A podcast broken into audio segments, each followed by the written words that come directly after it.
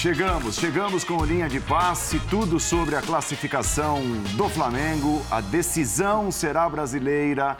Dois times brasileiros em ação na final em Guayaquil, no final do mês de outubro, como aconteceu nas duas últimas edições. É, o Flamengo precisava confirmar a sua classificação, confirmou e fez mais. Venceu o Vélez por 2 a 1 de virada, Maracanã com mais de 66 mil espectadores, é, usando ali um time alternativo, com alguns jogadores que ficaram de fora, outros que cumpriram suspensão, quer dizer, não foi aquela força máxima, máxima que o torcedor está acostumado.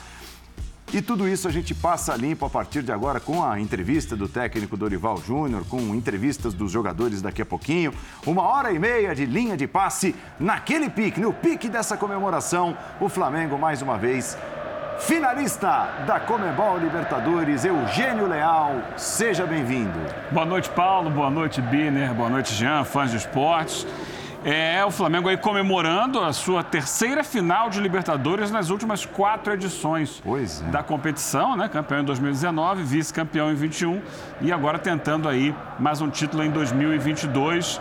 Essa energia da torcida é muito importante. É, é claro que ela está comemorando, que ela está feliz, mas uma parte dessa torcida deve estar tá pensando: Olha, dava para ter colocado o time reserva hoje, completamente reserva hoje, e ter apostado um pouquinho mais forte no domingo no jogo contra o Ceará. Essa é uma discussão que já pegou fogo desde a quinta-feira passada, né? Quando a gente terminou aqui a, a transmissão do jogo de ida. O Dorival Júnior não fez isso porque disse que tinha que colocar o que tinha de melhor em campo. Uhum. Mas ele não colocou nem no banco de reservas Thiago Maia e Gabigol. Ué, se era para botar o que tinha de melhor, ele assumidamente poupou esses jogadores para evitar o terceiro cartão, no que faz todo, todo sentido. A decisão corretíssima dele de poupar. Mas poderia ter colocado outros também. A gente viu entrando no segundo tempo ali o Ayrton Lucas correndo muito, Marinho com vontade, fazendo um bonito gol. É, eu acho até que esses reservas teriam mais vontade de jogar os 90 minutos do que os titulares que entraram hoje. No primeiro tempo, um pouco sonolentos, eu posso dizer assim. Mas o Flamengo está na final, tem que comemorar sim e pensar agora no que é prioridade para ele. Né? Semana que vem tem semifinal de Copa do Brasil, tem uma boa vantagem não tão grande quanto a que tinha hoje.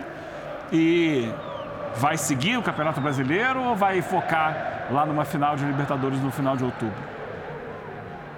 Hum, boa pergunta. Tem bastante coisa ainda para acontecer no meio do caminho, os jogos, as rodadas do Campeonato Brasileiro, o jogo de volta contra o São Paulo, né, na semifinal da Copa do Brasil e, assim, a, a encaminhada a classificação, a decisão da Copa do Brasil pelo caminho também. Você acompanhando momentos de festa, a divisão né, da festa, da classificação, a final dos jogadores com a grande torcida do Flamengo, com a nação que mais uma vez deu o recado, lotou o Maracanã. Vitor Birner, boas coisas para o torcedor tirar do jogo de hoje. Torcedor e para vocês na imprensa. É... Dá para a gente tirar alguma coisa boa do que aconteceu hoje no Maracanã?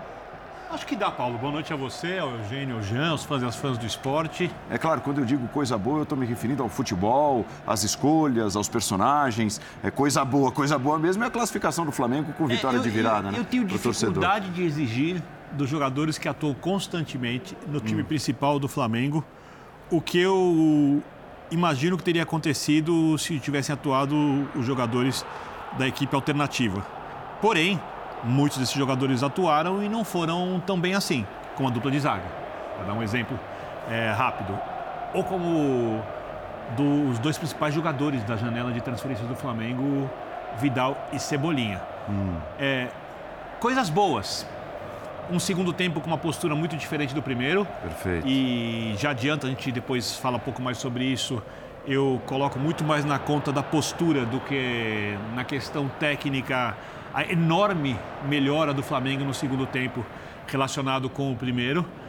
Outra coisa boa, não dá para tirar a atuação do Pedro. Mais uma vez, jogo após jogo, ele precisa de muito pouco para ser decisivo. Muito pouco, porque hoje, quando ele faz o gol no primeiro tempo, ele não teve nenhuma chance clara. O Flamengo era melhor que o Vélez, mas não criava muito, finalizou duas vezes em gol. Ele fez o gol, a gente está vendo o gol aí, Nossa. num lance difícil de finalizar. Nossa, Nossa é. grau de dificuldade altíssimo para essa finalização. Ele não está de frente para a bola para cabecear e escolher o canto, ele coloca a bola no ângulo, é, ele sobe marcado, tudo bem que o zagueiro não faz a melhor marcação, mas ele sobe marcado, um contra um, a bola vem de trás e ela era indefensável para qualquer goleiro. Né? Ela, por exemplo, era mais indefensável que o chute do Marinho. E se a gente for comparar a condição de finalização, essa era mais difícil que a do Marinho, sem tirar a merda do Marinho, também marcou um belo gol no segundo tempo. E acho que algumas atuações boas também. Everton Ribeiro de novo mostrando grande futebol, João Gomes de novo também mostrando um futebol muito bom. O Flamengo jogou uma final leve. Não teve clima de semifinal, para ser mais exato. Não teve clima de jogo decisivo de mata-mata, porque já estava decidido. E aí, repito, não posso exigir do Flamengo é, ou dos jogadores que atuam constantemente o melhor futebol possível numa circunstância dessas. Eu esperaria mais daqueles que tiveram chance de mostrar que podem ser titulares. Esses não mostraram. Para mim, essa foi. Não entregaram. Não entregaram. Para mim, essa foi... a, maioria, a maior parte deles não entregou. Eu acho que essa foi a questão negativa. Tem muitas coisas positivas. O Flamengo já estava classificado, é finalista. Não sei se vai ser campeão, mas sei que é favorito na decisão. Tudo bem, Jean? Boa noite. Tudo bom, Paulo? Boa noite, boa noite, companheiros. Pois é, eu acho que assim, né? Num, num calendário como o nosso, com a exigência que existe no futebol brasileiro, a gente querer ficar exigindo grandes atuações em jogos resolvidos, em confrontos definidos, é até injusto.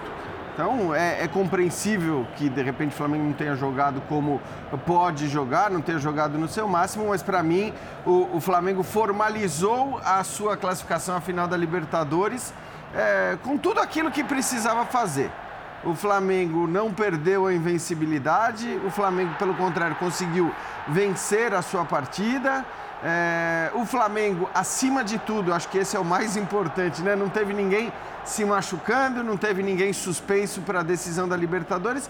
E é isso, eu acho normal, por mais que o discurso, evidentemente, fosse por parte do treinador aquele que, ah, não, temos que começar o jogo como se ele tivesse 0 a 0 é claro que não tinha que ser assim, que não podia ser assim. Porque num jogo que está 0 a 0 você evidentemente vai correr riscos que você não precisa correr quando o jogo está 4 a 0 Então eu acho que o discurso do Dorival foi perfeito e a atuação pode não ter sido perfeita, mas o Flamengo fez tudo o que precisava fazer. Ganhou, merecendo vencer, é bom que se diga, né? Porque é, a, a, vitória foi mais do que justa. Principalmente mas, pelo segundo tempo? Principalmente pelo segundo tempo, mas mesmo no primeiro, se você for ver o número de finalizações e tudo mais, não é que, assim, o Flamengo não jogou bem no primeiro tempo? Não jogou. Mas também não é que o Vélez tenha feito uma partida maravilhosa, o Vélez tinha chutado uma bola no gol e estava vencendo por 1 a 0 Então o Flamengo fez tudo o que tinha que fazer e, acima de tudo, não viu nenhum prejuízo para a decisão. Exaltar também a postura do Vélez, né? Porque a gente tem no Brasil muitas vezes essa mania de dizer que os argentinos vão, vão querer transformar o jogo em porrada, vão querer provocar, vão querer esquecer o futebol. Não foi o que se viu. É um time que entrou em não campo. Não foi porque estava eliminado, Jean. Senão provavelmente o jogo não, teria sido não, muito mais não, tenso, muito mais Não, porque o, o, quando o jogo estava 2 a 0 3 a 0 4 a 0 na Argentina, a gente não viu porrada, a gente não viu o, o Vélez partindo para o extra-campo. Tentando... Então, acho que assim, isso a gente tem que ressaltar. Foram 180 minutos de um futebol, é, é, claro, de diferença técnica muito grande dos dois lados, mas a gente não viu a apelação. É, e acho que o Dorival fez muito bem, inclusive, não levar para o banco os caras que estavam pendurados, porque Sim. justamente a gente não sabia que a postura do Vélez ia ser essa. Pode ser que viessem mesmo provocando, querendo treta e tudo mais, e aí você ter os caras no banco, às vezes você corre o risco de ter até mesmo o cara no banco de reservas tomando cartão. Então acho que o Flamengo passou é, sem nenhum arranhão por essa semifinal, manteve invencibilidade, é, venceu porque mereceu vencer e, acima de tudo, pensou na decisão como tinha que fazer desde o primeiro minuto do jogo. O jogo não estava lá essas coisas no primeiro tempo, mas aí fala mais alta qualidade individual de uma dupla, né? Quem cruza o Everton Ribeiro e quem cabeceia com tanta felicidade o Pedro, aliás, né, o que o Pedro toca tem virado ouro ultimamente e a cabeçada foi de ouro, uma cabeçada dificílima para empatar o jogo. Por que, que eu falo da dupla? Porque ouvimos a partir de agora essa dupla aqui no Linha de Passe. Logo depois que acabou o jogo, eles conversaram com a imprensa. Fala Everton, tudo bem? Cara, parabéns pela classificação, também pelo recorde de hoje, o jogador que mais atuou pelo Flamengo em Libertadores.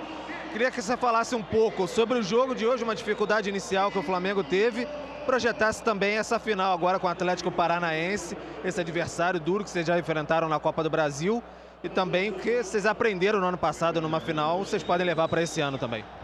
Um jogo difícil, né? Como é uma semifinal de Libertadores, a gente sabia que tinha uma vantagem, mas queríamos vencer, queríamos jogar bem e eles conseguiram sair na frente. Nós tivemos tranquilidade, é, mantemos a cabeça no lugar, organizado, chegamos ao empate, depois fizemos um excelente segundo tempo, então tá todo mundo de parabéns. Dorival é, nos mostrando e nos ajudando no intervalo que a gente precisava melhorar. Então acho que é um conjunto de tudo. A nação mais uma vez dando show, nos ajudando. E é muito especial esse momento para mim. Eu agradeço a Deus por tudo que eu estou vivendo. É um privilégio poder jogar no Flamengo. E agora, ainda mais com, com um recorde desse, 49 jogos e pronto para fazer 50 numa final de Libertadores. É, trabalhar firme, aprender com os erros do passado e trabalhar forte para essa grande final. Vai ser um jogo extremamente difícil, mas vamos nos preparar bem para buscar esse tricampeonato. Valeu, obrigado. Classificação, você hoje fez um gol histórico, se tornou o jogador que mais fez gols pelo Flamengo, uma edição de Libertadores. Queria você falar sobre isso sobre a dificuldade que o Flamengo teve um pouquinho no jogo. Todo mundo falou que ia ser muito fácil, mas vocês mostraram aí, viram que não foi fácil. Projetasse essa final contra o Atlético Paranaense em Guayaquil no dia 29 de outubro. E tem convocação aí na sexta-feira. Você falasse um pouquinho sobre isso, essa fase esplendorosa que você vive.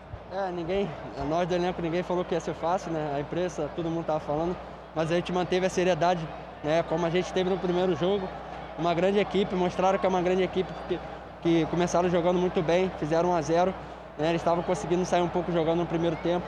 No intervalo o professor Dorival conseguiu acertar é, e conseguimos dar virada, um jogo muito complicado, mas isso mostra mais uma vez a capacidade desse elenco. Né? Muito feliz com mais uma final, é a terceira, terceira final desse elenco na Libertadores e espero poder conquistar mais títulos. E a convocação, estou é, muito feliz com esse momento que eu estou vivendo, né? a expectativa boa. Mas, como eu sempre falo, é continuar trabalhando, evoluindo. E se Deus quiser, as portas da seleção vão se abrir. Valeu, obrigado.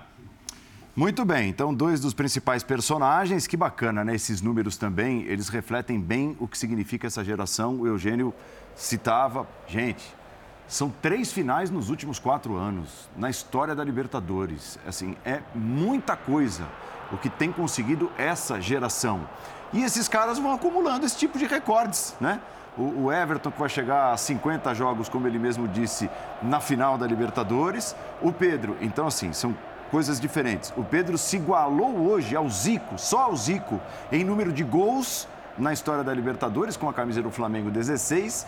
E ao mesmo tempo ele chegou a 12 numa única edição, na atual edição, superando Zico e Gabigol, que eram os principais artilheiros do Flamengo dentro de uma mesma edição da Libertadores, com 11 gols cada. Então esses recordes eles vão sendo acumulados por essa geração, três decisões nos últimos quatro anos. É uma decisão com toda certeza especial essa que o Flamengo terá pela frente contra o Atlético Paranaense. Mais uma para conta, mais uma que entra na conta dessa geração, uma geração que fica para a história do clube. Ah, sem dúvida nenhuma e com tendência a continuar escrevendo a história. É incrível. É, é, acho que o Flamengo, inclusive, não chegou a uma, dessas, uma decisão possível nessa trajetória porque estava num momento ruim, perdeu vaga nos pênaltis, era melhor que o Racing, tinha tudo para conseguir chegar e por coisas que são parte do futebol, até erros do próprio Flamengo ali,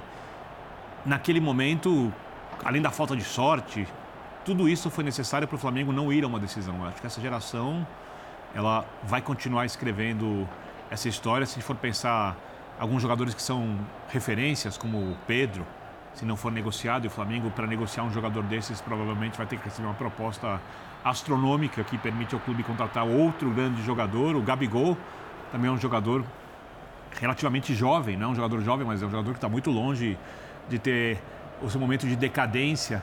É, são jogadores que devem ficar aí por mais algum tempo, ou que podem ficar se a direção do Flamengo quiser, e são algumas das referências. Inclusive o Gabigol hoje é, é tema para depois, mas ficou muito claro como ele faz falta, mesmo na fase em que ele não está finalizando bem. Né? Que como ele é útil na construção. Na construção, né? Como o entendimento dele com Everton Ribeiro, que joga ali do lado direito, né? Porque o Cebolinha joga mais do lado esquerdo, mas é, o Gabigol joga um pouco mais do lado direito, o Everton Ribeiro também joga ali, e o Rodinei também joga ali. O Rodinei está na melhor fase da vida dele pelo Flamengo e a junção com o Pedro, como tudo isso funciona muito bem.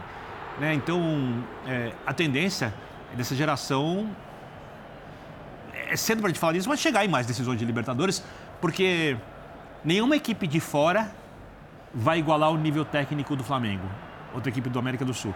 E aqui dentro também está difícil. Eventualmente, alguma pode sei lá, as coisas acontecem no futebol, faz uma loucura de investimento, né, e se endivida, ou de repente alguém faz uma SAF num dos clubes que não estão endividados. Aí eu estou pensando, por exemplo, no Palmeiras. A SAF do Palmeiras ia colocar mais de bi, provavelmente, mas eu não acho que o Palmeiras também queira uma SAF nesse momento. Então, a tendência é que o, Palmeiras, que o Flamengo mantenha esse elenco forte e elenco favorito a ganhar todos os campeonatos que disputar. Se, não vai ganhar todos, mas é um dos favoritos e vai chegar nas decisões. E essa decisão com o Atlético Paranaense, vou repetir meu comentário anterior, um jogo só torna tudo muito mais imprevisível. Se fossem 10 jogos, eu garantiria que o Flamengo ganharia mais jogos do que perderia com o Atlético Paranaense. Se fossem 5 jogos, também garanto que o Flamengo faria mais pontos em confrontos diretos contra o Atlético Paranaense do que perderia. Um jogo só torna a situação mais arriscada, mas o Flamengo tem mais time, tem mais jogador para resolver, tem mais jogador acostumado à decisão de Libertadores, Vai ter a torcida muito maior, provavelmente. Não sei como vai, mesmo com a venda de ingressos igualitária, provavelmente, uhum. entre as equipes, vai ter uma torcida muito maior em Guayaquil e vai entrar em campo como favorito. Se vai ser campeão, eu não sei. Mas que é o favorito, sem dúvida nenhuma. Inclusive, o resultado de ontem do, do Atlético Paranaense Palmeiras para os flamenguistas foi favorável, porque um jogo contra o Palmeiras seria mais difícil. Vamos ao Maracanã, acionando Paulo Calçade, que se junta ao time de comentaristas do Linha de Passe a partir de agora, diretamente lá do palco. Calçade que esteve na transmissão do jogo com exclusividade aqui na ESPN e no Star Plus, chega também com as primeiras considerações depois da virada do Flamengo e a confirmação da classificação. Tudo bem, Xará? Bem-vindo.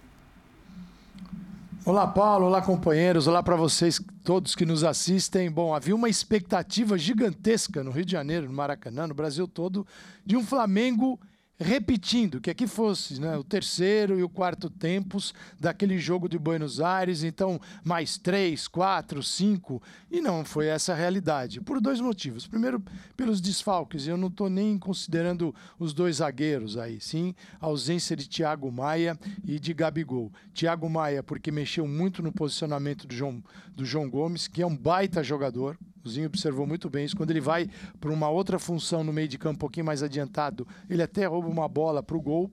Então é um jogador que está numa fase incrível e era um meio de campo do Flamengo transformado. Primeiro, por não ter o Thiago Maia, então ele, o que faz o, o Dorival? O Dorival tenta a manutenção do sistema, do formato, só que com outros jogadores. Então ele coloca o Cebolinha e o Vidal. Cebolinha para agir como o Gabigol.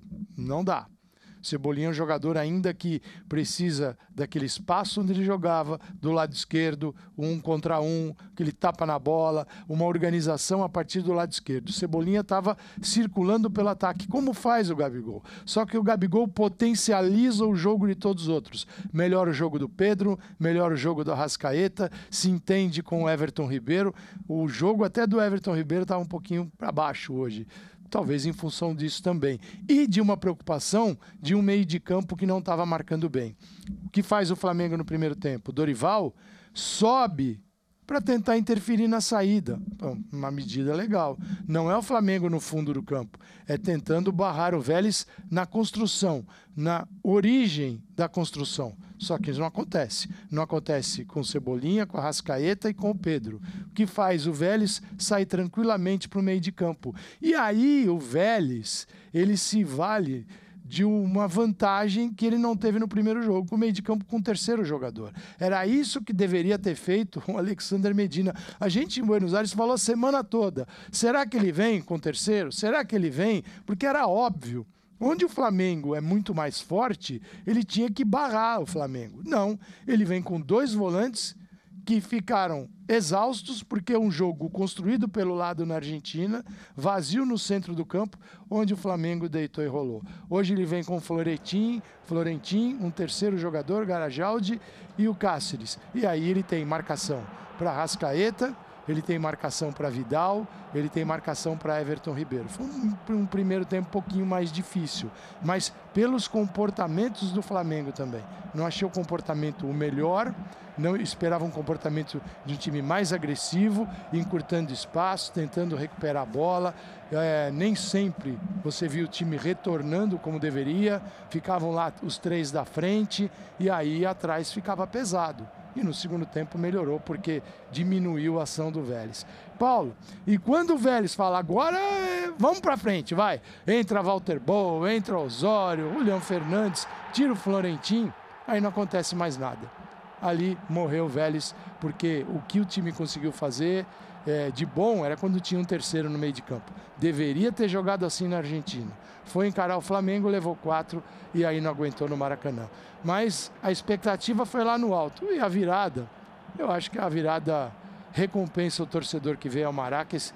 O gol do Pedro, quase de costas, não, não, é um absurdo, né? Que fase! Que fase, que fase. É uma fase daquelas.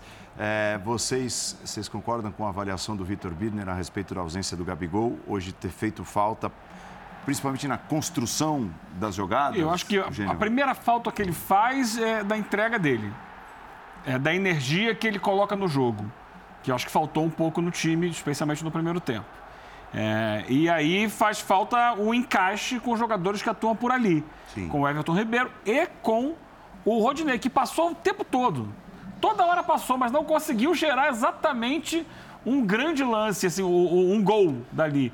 Pela quantidade de vezes que ele chegou à linha de fundo com bola dominada, acho que faltou alguém ali que entendesse esse movimento dele para se posicionar, para receber essa bola, para é, ou puxar marcação para um passe para uma outra pessoa. É, eu acho que é, é, é muito disso, é, da, da, personalidade dele em campo. E aí é uma outra questão.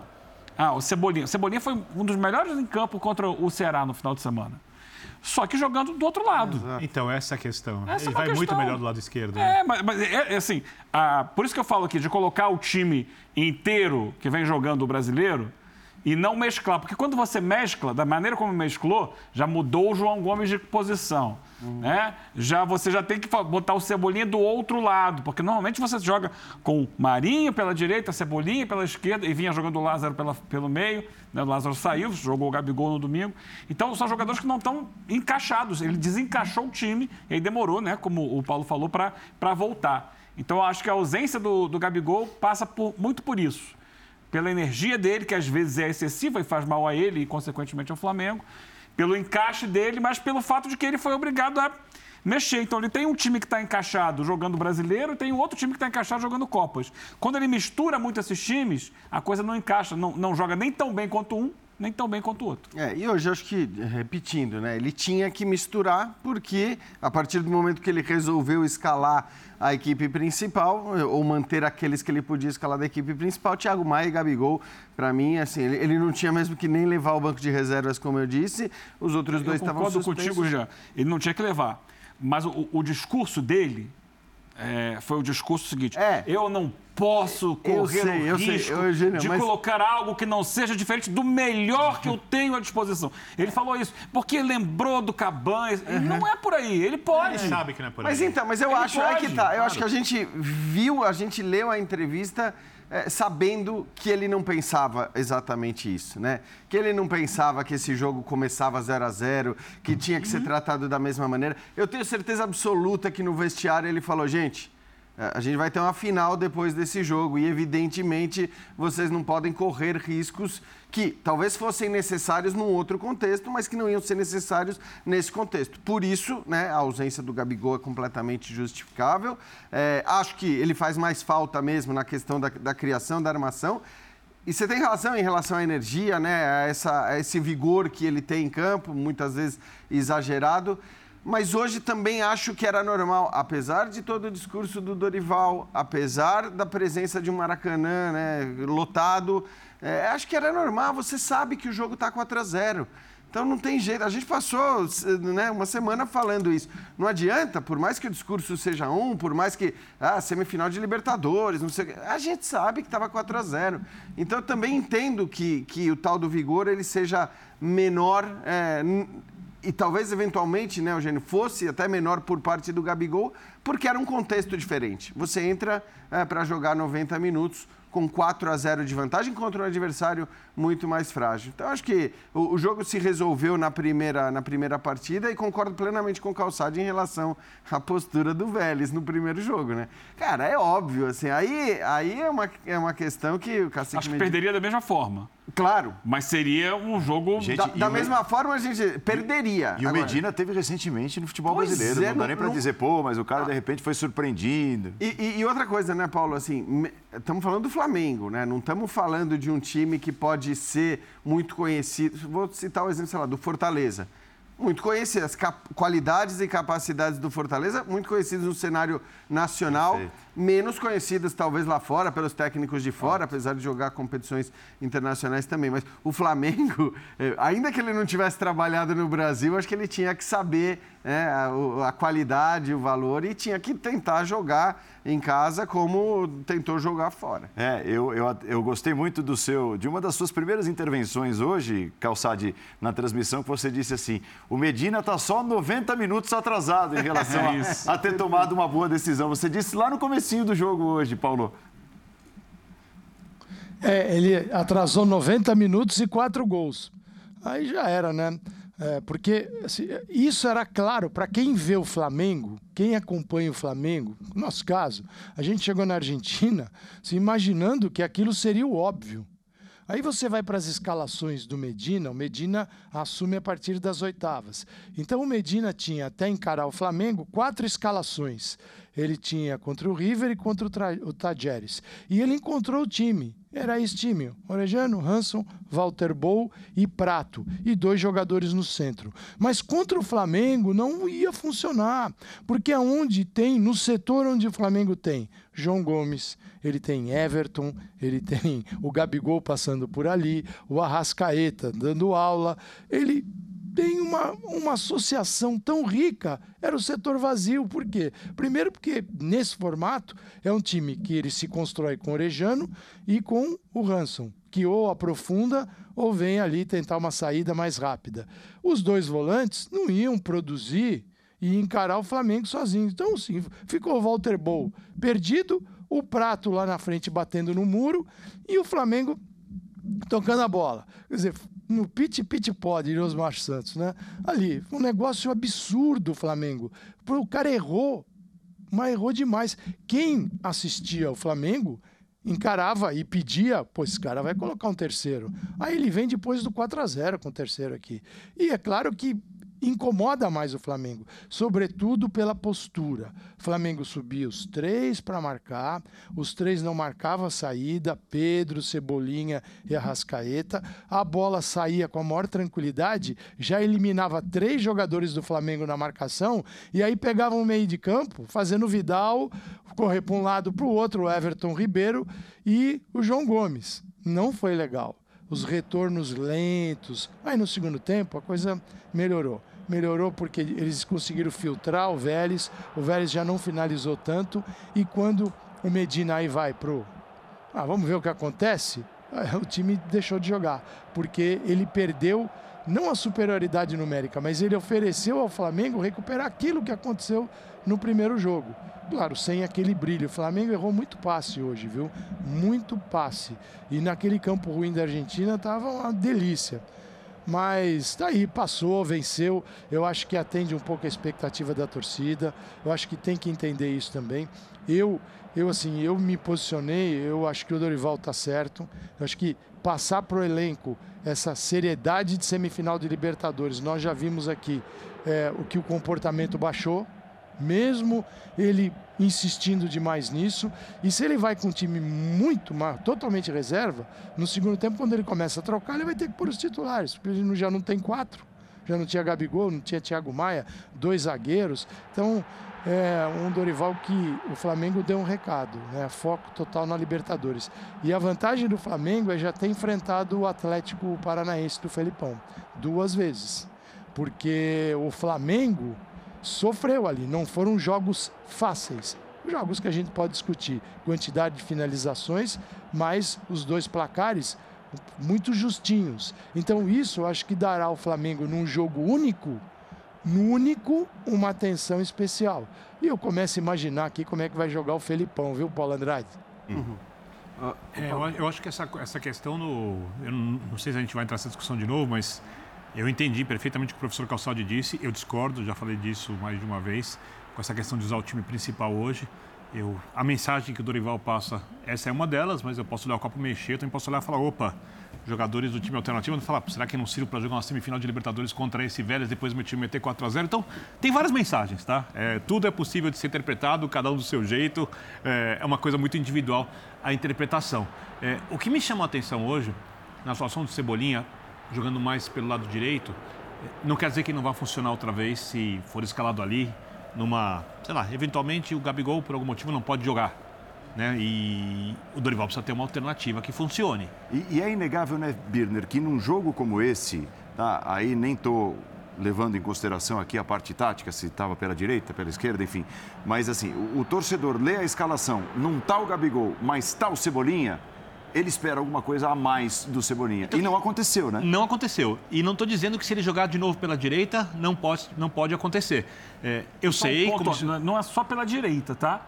é numa função mais centralizada. Perfeito.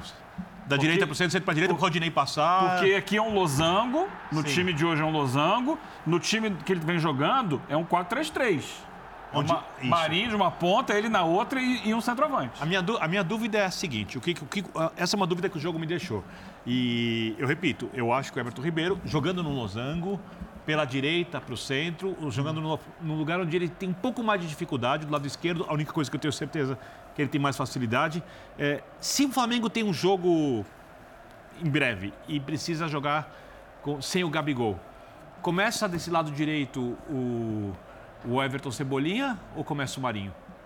Ele muda o desenho ou ele não muda o desenho? Eu acho que o jogo deixa algumas dúvidas, porque eu entendo, exatamente porque o Flamengo estava classificado e por ser um jogo grande, que o Dorival tenha testado situações ou. Obviamente ele já treinou assim, em algum momento, mas tenha testado no jogo essa Devia situação. Treinado, porque quase não treina, é jogo em cima de não, mas jogo. Mas outro dia deu uma declaração na entrevista que tudo que ele fez ele já testou em algum momento, é, ele trabalha todos o, os jogadores o, tal. O Mauro Naves falou né, na segunda-feira aqui que, que em conversa com o Dorival, o próprio Dorival isso. chegou a dizer que já que ele faz muito isso, as mudanças do B para o A, do A para o B, ao longo dos treinamentos isso. que consegue dar, né? Isso. É, são pouquíssimos. É, essa é a questão. Então, então ele viu isso e eu acho que em algum momento no treino funcionou. Eu fiquei com a dúvida, é, porque no final das contas é que a gente não compara os jogadores, porque são jogadores de qualidade diferente. Mas se você olha só para o jogo de hoje, e não é só para o gol, só para o jogo, você olha, na direita o próximo jogo é o Marinho e o Cebolinha no banco se o Gabigol não estiver ali. Ou se o Pedro não puder jogar eventualmente por algum motivo, o Gabigol vai para o comando do ataque e quem joga na direita? O Marinho, ou o muda o sistema. Então, o jogo deixa ali alguns, algumas dúvidas, alguns é. recados que não são definitivos, mas eu acho que vale para a gente refletir um pouquinho, porque o elenco é muito rico e o Flamengo tem que sempre poder colocar um time capaz de pegar uma equipe como o Vélez e se impor durante os 90 minutos até classificado num jogo em que não dá para exigir do atleta o mesmo nível de empenho. Só já faço para ti, Jean. Para quem não entende, quando eu falo de empenho, eu não estou falando de empenho intencional. É lógico que o jogador entra ali para fazer o melhor possível.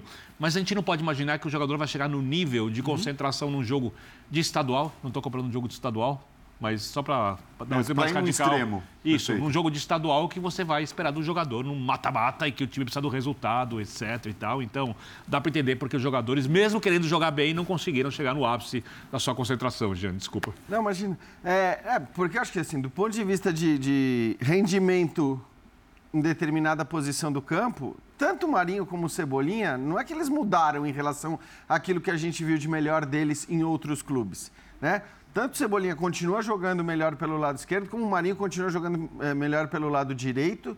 Claro que o Marinho ainda muito distante do melhor Marinho que a gente já viu, mas houve as tentativas do Paulo Souza, né, de com o Marinho colocá-lo ali pelo lado esquerdo, também ele não funcionava. Então, eu tô contigo. Olhando para o fato de que a gente está chegando numa reta final de temporada, se ele precisar dessas soluções, né, do cara mais rápido, mais agudo pela esquerda, me parece que o nome mais indicado é o Cebolinha. Se precisar pela direita, me parece que o nome mais indicado é o Marinho. E claro que ele pode tomar essas decisões também de acordo com o adversário, com a fragilidade né, do lado da defesa adversária que ele considera mais frágil. Então, eu, eu acho que é, essa dúvida talvez vá se dissipando na cabeça, se é que ele tinha essa dúvida. Uma dúvida que pode estar nascendo para mim pelo jogo de hoje é aquilo. A gente se falou muito né, da melhora é, do Flamengo do ponto de vista defensivo pela presença de Thiago Maia e João Gomes.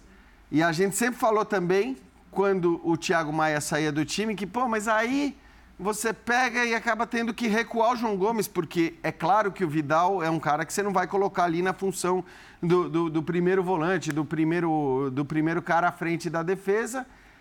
Só que assim, para mim a atuação do João Gomes hoje, eu fui até olhar os números, porque achei que ele estava jogando muito bem. De fato, foram 20 duelos pelo chão, ele ganhou 14. É disparado a maior, uh, o maior número de, de, de, duelos vencidos no chão nas semifinais da, da Libertadores o numa que, única o que partida. trabalha para o time é uma enormidade. Oito né? desarmes. Então, assim, ele fez um jogo gigante. Concordo. E ele fez um jogo gigante atuando numa posição diferente da que ele costuma atuar quando o Thiago Maia está em campo. E não é que o Thiago Maia esteja jogando mal.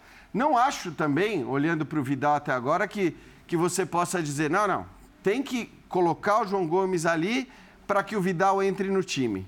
Porque o João Gomes também tem rendido muito ali à frente. Ele tem jogado muito bem em qualquer uma das duas. Mas eu acho que assim, a atuação do João Gomes hoje, na posição em que ele jogou, é, talvez leve o Dorival a começar a cogitar, né, de acordo com o rendimento e o crescimento que o Vidal evidentemente vai mostrar, comece a cogitar essa possibilidade do Vidal ganhar a vaga do Thiago Maia e do João Gomes Acho que ninguém deslocado. discute que dos... Eu não gosto muito de, de dar nomes de posições para os jogadores hoje em dia, porque acho que o jogador tem função, o espaço que ocupa, essa coisa de nomes é, meio que antiquado. Por isso que eu não estou falando mas, primeiro volante. Ou, isso, é, mas no final das contas, dos jogadores mas... ali que atuam na frente da zaga e que constroem, dos supostos volantes do Flamengo, o João Gomes parece sobrando melhor hoje em dia, né? Assim, é, assim quase intocável no setor. Você pode discutir se joga Thiago Maia ou joga Vidal. O Vidal também tem que mostrar mais, é normal é que demore um pouquinho mais para render, você pode pensar numa outra alteração.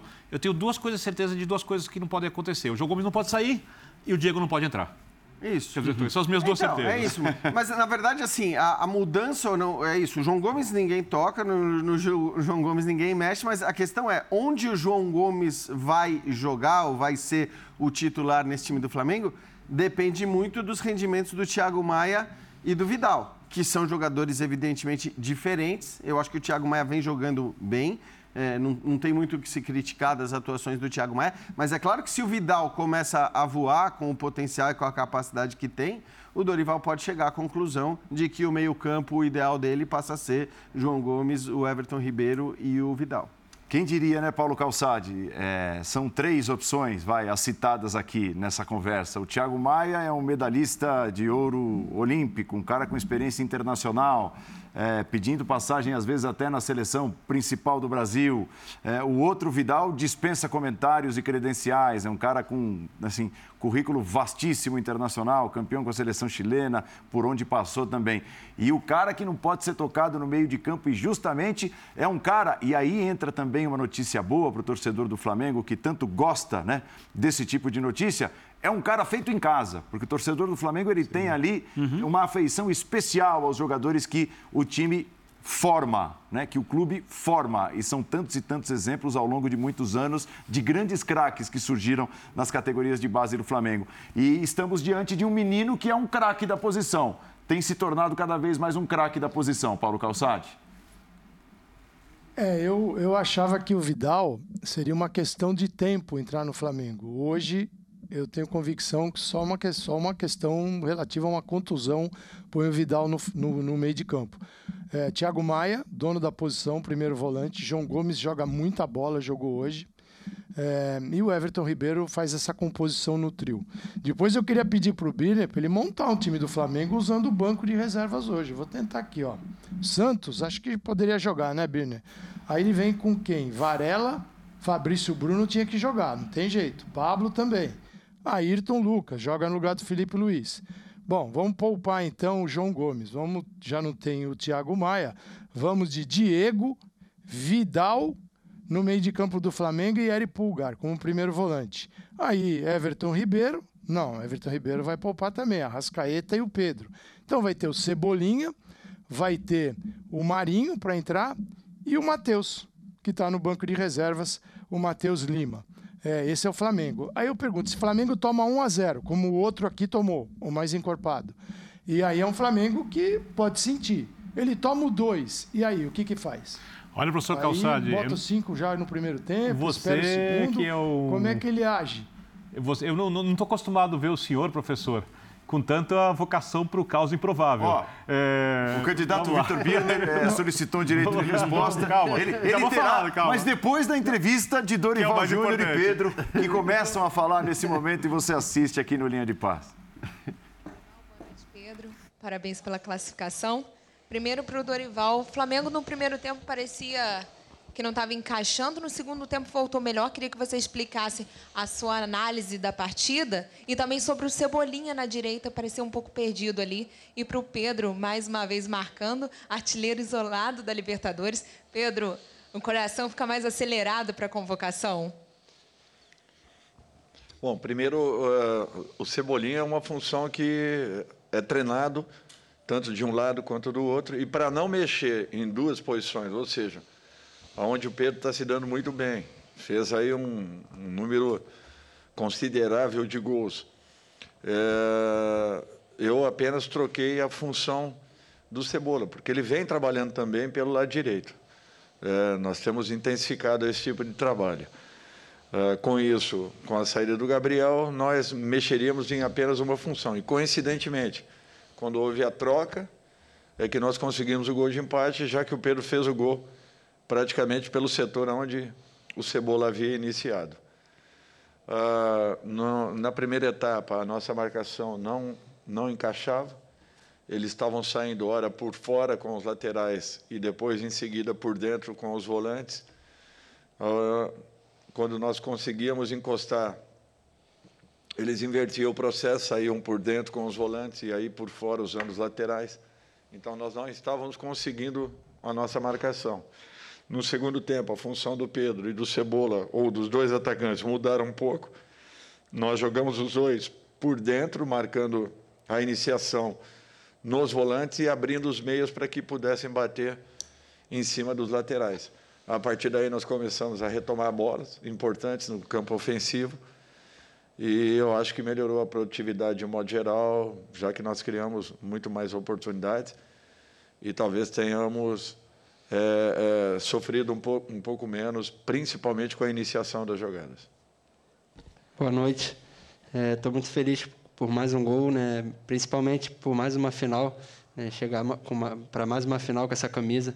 É, parabenizar todo o grupo que fez um grande, um grande trabalho em toda a competição.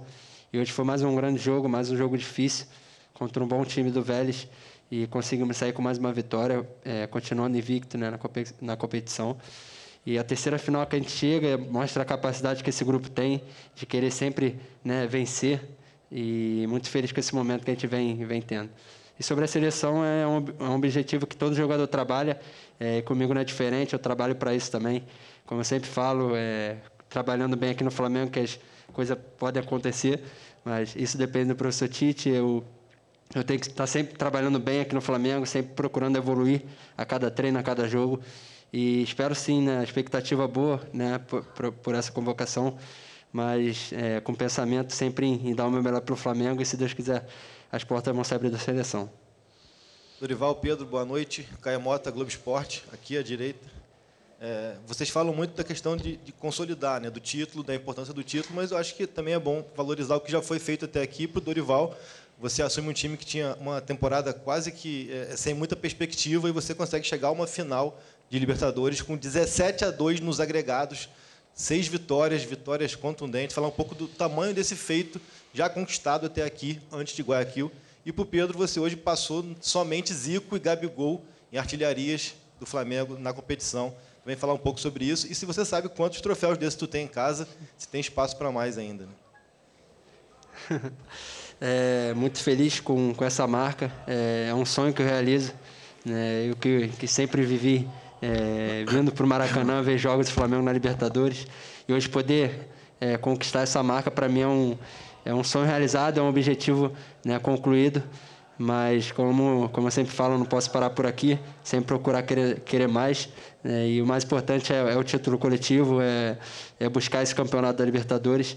E espero que a gente possa chegar na final e fazer um grande jogo. E estou muito feliz com essa marca aí que eu, que eu, que eu conquistei. Bater, bater uma marca tendo, tendo Zico e Gabriel, pode ter certeza que é um feito imensurável. É, tá de parabéns, Pedro, por esse trabalho. O que representa o Zico para o nosso clube e para o nosso país de um modo geral. Eu acho que não, não vejo um torcedor que fale alguma coisa contra o Zico. Eu cresci. Então, exatamente. Eu cresci vendo meu pai falar do Zico, né? Ele sempre falava para mim, né, que eu não, não consegui ver muito, ver muito, mas eu sei da grandeza do Zico aqui para o Flamengo. É, e, e, é um sonho não só meu, mas de toda de toda a família, né, de, de poder estar tá vivenciando isso. E eu cresci vendo meu pai falar, é o ídolo máximo do meu pai e hoje poder bater essa marca, né? E também o Gabriel que que faz um sempre um trabalho incrível aqui no Flamengo, também é o ídolo do Flamengo, é, poder compartilhar isso com, com, toda a equipe, né? Que não não é graças só a mim, mas de, de, toda a equipe esse esse trabalho feito. Também o professor Dorival que que vem me dando confiança, vem me dando oportunidade e também agradecer a ele. Parabéns. Obrigado. Ah, assim, eu, eu fico muito feliz com um aspecto, sabe? Nós estávamos no Ceará e e nós fizemos seis vitórias na Sul-Americana. Uh, talvez uma campanha inédita em todos os, os clubes. É, é, é, talvez não tenham é, é, encontrado essa marca até hoje. E, e para mim é uma satisfação poder estar tá dando sequência aqui dentro do Flamengo, com mais seis jogos, mais seis vitórias e a possibilidade de uma final, uma nova final ao clube. Uh, eu acho que não tem preço nós chegarmos a um momento como esse. Vamos trabalhar aí muito para que possamos fazer um grande jogo na decisão. Enfrentaremos um adversário dificílimo, vocês, vocês todos sabem muito bem e acompanharam as últimas apresentações que tivemos, as últimas partidas que fizemos contra o Atlético. Eu não tenho dúvidas que será uma partida é, é, é, com um grau de dificuldade muito alto e, e nós vamos fazer de tudo para que possamos ter merecimentos para que cheguemos aí ao final dos 90 minutos com, com a possibilidade do título. Eu acho que é um, é um momento importante para o clube. Poucos acreditavam há 90 dias atrás que alguma coisa pudesse ainda acontecer para o Flamengo ao longo desse, desse processo, desse período. E foi o trabalho de todos, o trabalho e a dedicação de todos que fez com que nós mudássemos esse, esse perfil estão todos de parabéns, porque não é fácil você chegar a um momento como esse.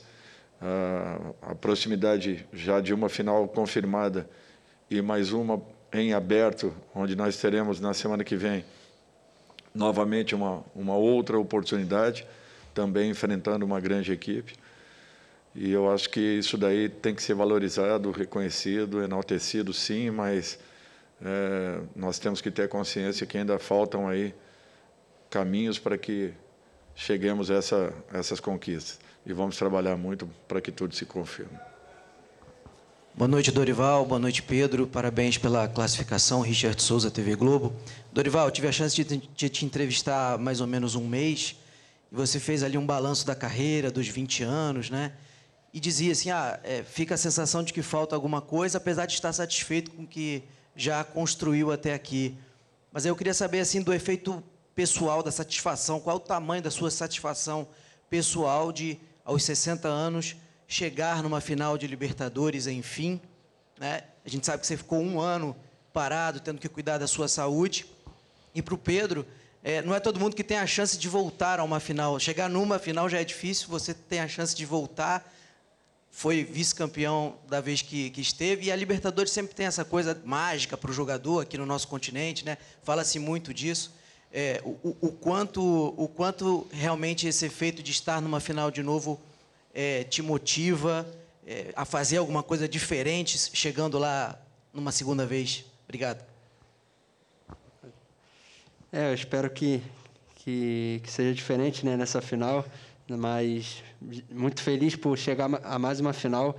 É, a gente sabe da dificuldade que é a Copa Libertadores e fazer três finais não é para qualquer grupo, né? Mostra a capacidade que a gente tem e vai ser mais um grande jogo, um jogo dificílimo contra o Atlético Paranaense, né? Onde a gente pôde eliminar eles na Copa do Brasil, mas a gente viu a dificuldade que é de enfrentar a equipe do Atlético e espero que seja mais um grande duelo e que a gente possa sair vencedor. Olha, é, eu acho que é, é uma marca importante na carreira de qualquer profissional. São aí 16 títulos disputados, 11, 11 alcançados e 5 vice-campeonatos.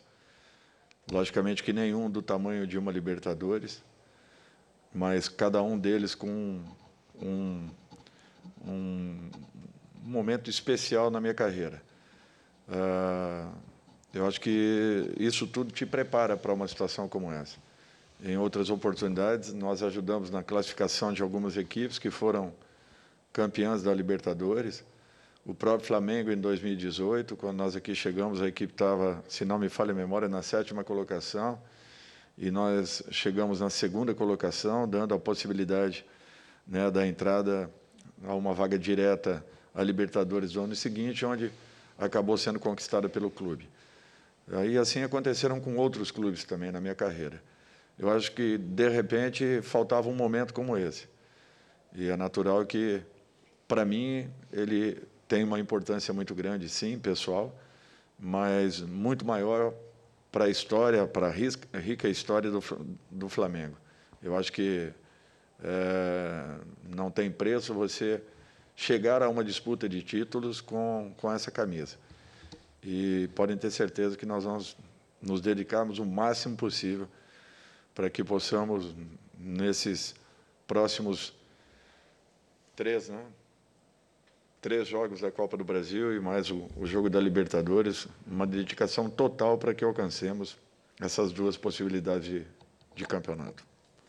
Boa noite, Dorival. Boa noite, Pedro. Aqui atrás, Cidão Marinho Litoral News time do Flamengo pode ser campeão invicto da Libertadores da América. Na fase de grupos foram cinco vitórias e um empate desde o início do seu trabalho.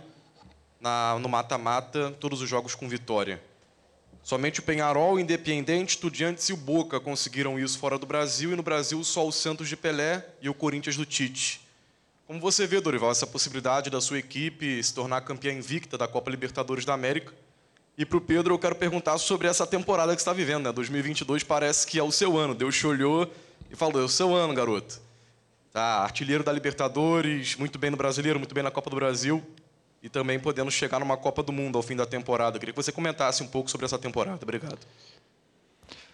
Bom, é uma marca valorosa e importante, muito importante. Você ter a possibilidade de uma conquista é, sem nenhum percalço é, é natural que nós vamos trabalhar muito para que isso se confirme. Volto a falar que teremos uma partida complicada e dificílima. Assim será também para o próprio Atlético, que nos conhece muito bem. Eu acho que é mais uma final de equipes brasileiras, né? É uma hegemonia importante nos últimos anos. Que, queira ou não, eu acho que isso daí faz uma diferença muito grande. Até porque quando nós passamos a dar uma atenção muito maior às competições sul-americanas, as equipes brasileiras começaram a ter aí um, uma melhora considerável né, em conquistas. E nesses últimos anos aí nós temos visto é, sempre uma final brasileira. Fico feliz com isso, momento importante para o clube. Agora é natural que teremos que trabalhar e muito, porque só uma conquista que acaba é, valorizando o trabalho de, de toda uma equipe. E esse é o nosso objetivo. É, com certeza está sendo um ano muito individualmente muito especial para mim. É um ano que, que eu creio cresci muito, amadureci muito, principalmente mentalmente, né? onde um ano que tive altos e baixos, que, no começo, que começou não tão bom para mim, mas onde eu consegui ser resiliente e, e Deus me deu muita força naquele momento que eu precisava. É, o professor Dorival também chegou e me deu muita confiança, teve uma conversa muito boa comigo, onde ali eu pude né, voltar a, a focar, a ser quem eu sempre fui. E muito feliz com esse momento, espero que seja coroado com títulos.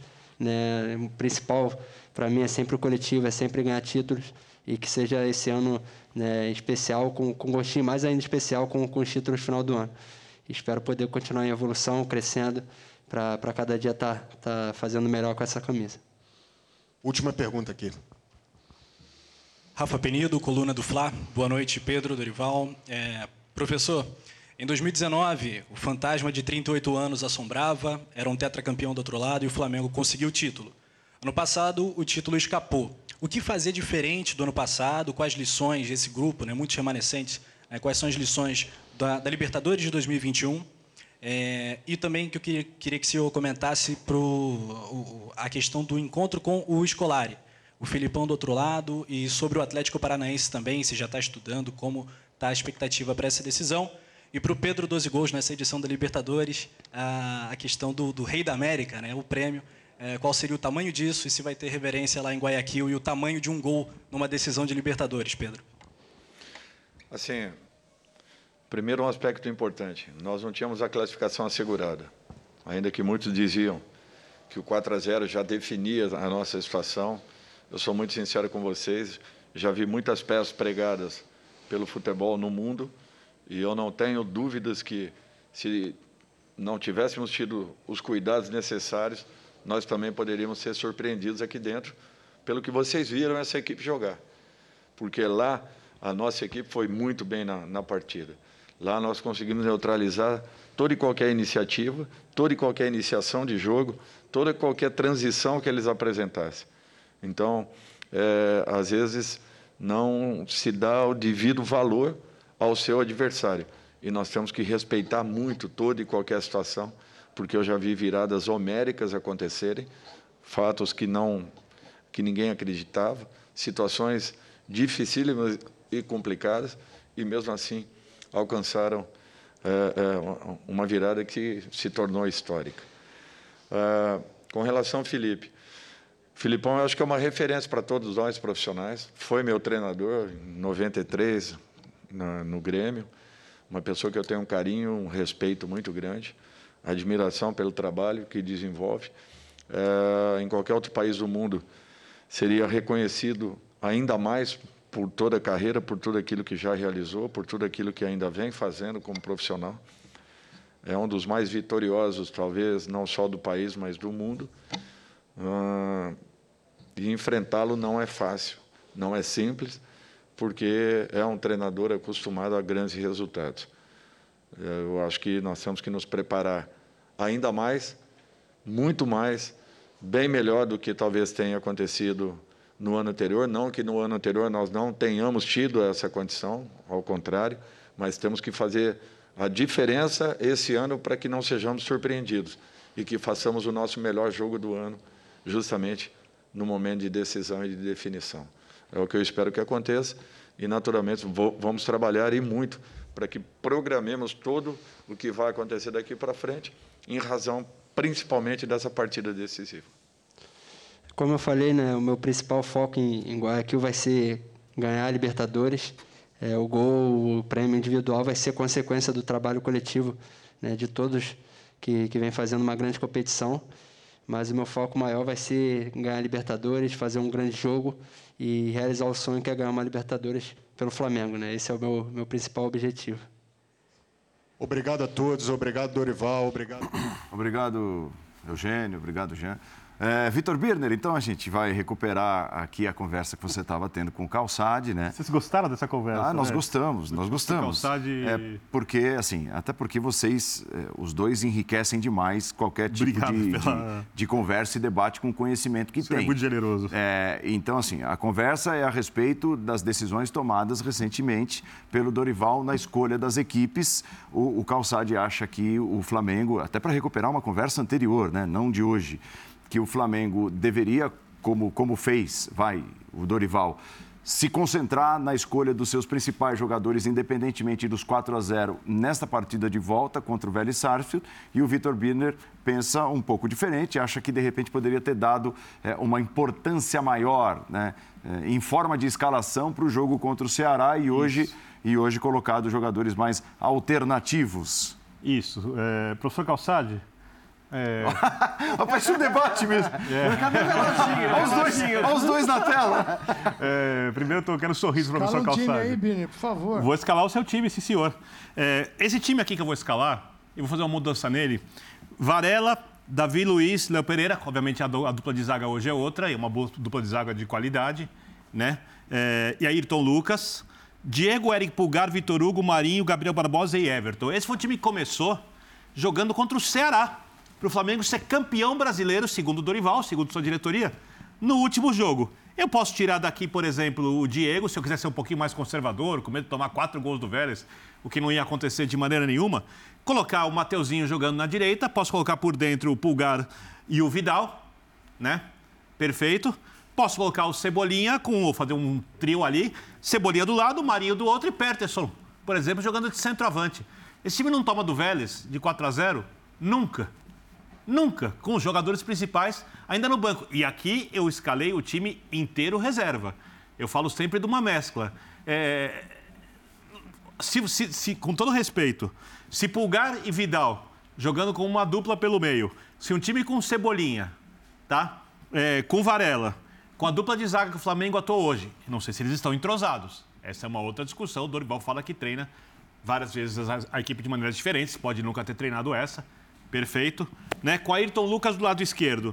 Se nenhum desses caras puder jogar, vocês não conseguem formar um time, eu vou ser obrigado aqui a rever meu conceito de que o Flamengo tem um elenco nível Bayern de Munique se comparado aos demais na América do Sul. Eu acho ainda que tem. Eu acho que esse time, repito, com o Pulgar e Vidal por dentro, com o Mateuzinho fazendo na frente, a do, do, do lado um trio, no que faz o Everton Ribeiro, apesar de ser um jogador muito diferente, mas que recompõe bastante. Com o Cebolinha jogando na esquerda, fazendo o atacante que recompõe também, como já fez várias vezes, jogando outras equipes pelo lado esquerdo, um quarteto, para montar um 4-4-2. Eu tô se... ainda estou colocando o Peterson, hein? Eu podia colocar mais um jogador de meio, fechar o meio-campo e jogar só com os dois velocistas adiantados, porque o Vélez ia para cima e ia tomar 350 mil contra-ataques até dizer chega. Eu estou sendo ainda ousado, tá? No Maracanã na minha escalação. Que legal. Agora eu sei que o senhor pode pensar de maneira diferente, respeito a vossa opinião. Só, só, um detalhe, peguei como base a escala. 66 mil torcedores no Maracanã. E o Flamengo jogando no contra-ataque. Peguei, não, legal. peguei, é, não, é não, não fiz isso. Ó, gente, nós vamos jogar no contra-ataque Não hoje. fiz isso na minha escalação festa, inicial. não vai ter. E peguei como base a escalação é. do Flamengo no jogo contra o Ceará domingo, dita pelo próprio técnico, suficiente para ganhar o Campeonato Brasileiro. Deve ser suficiente para segurar o 4 a 0 com o Vélez Bom, em casa. Eu, eu jamais correria eu vou, eu vou para a realidade. A realidade é o Flamengo. eu acho que eu fui bem realista. Sem esse time, tomou 1 a 0 Sem esse time, tomou 1 a 0 é, E aí, toma 1 a 0 Como reage? Tendo, já que a partir do momento que toma 1 a 0 já não vai jogar, vai ficar no contra-ataque. Claro, o Vélez tem que fazer quatro. A claro. diferença é enorme. Agora, o futebol brasileiro adora isso, né? É, é, acertar placar de, de classificado de jogo que não foi jogado e de desmerecer o adversário, que veio aqui até mais forte, porque entendeu os erros do jogo de ida e encaixou a marcação no Flamengo e aquela superioridade numérica que foi um festival na Argentina já não ocorreu aqui. É, eu jamais faria um negócio desse, até porque se o time, o time, se não, o time tomou um gol, aí eu vou para si. Se toma um segundo, aí pode desestabilizar. Aí você faz o quê? Bota os titulares? Quer dizer, jamais faria um negócio desse, até porque no segundo tempo você tem que vir com alternativas. E você vai usar os caras que estavam jogando, porque o banco, você não dá para ir lá no sub-20 na Gávea e botar para jogar Libertadores, porque tá todo mundo em casa assistindo. Assim, eu acho que esta mensagem de seriedade a Libertadores foi dada. Eu vejo como seriedade. É, esse time todo alternativo, eu vejo como um enorme desrespeito ao adversário e pode ficar perigoso. Porque se você quiser desrespeitar o adversário também, o cara pode falar, eu vou desrespeitar, vou fazer qualquer, vou botar o sub-15. Agora, desde que você ganhe o jogo. Mas essa certeza sem jogar eu não tenho. Acho é que um ele, time com Vidal, ele, Pulgar, olha, Cebolinha, olha o time do Flamengo. Marinho. O time do Flamengo não tinha. Time não tinha. Pablo. Pô, Cebolinha, Cebolinha entrou e saiu sem ser visto, o Birner. Cebolinha não foi visto. Não aconteceu nada com Cebolinha. Nada. Com o Marinho, sim. Com o Cebolinha. Cadê o Mas Cebolinha talvez no do lado esquerdo, né? Nada. Um Ele melhor, tinha. não sei.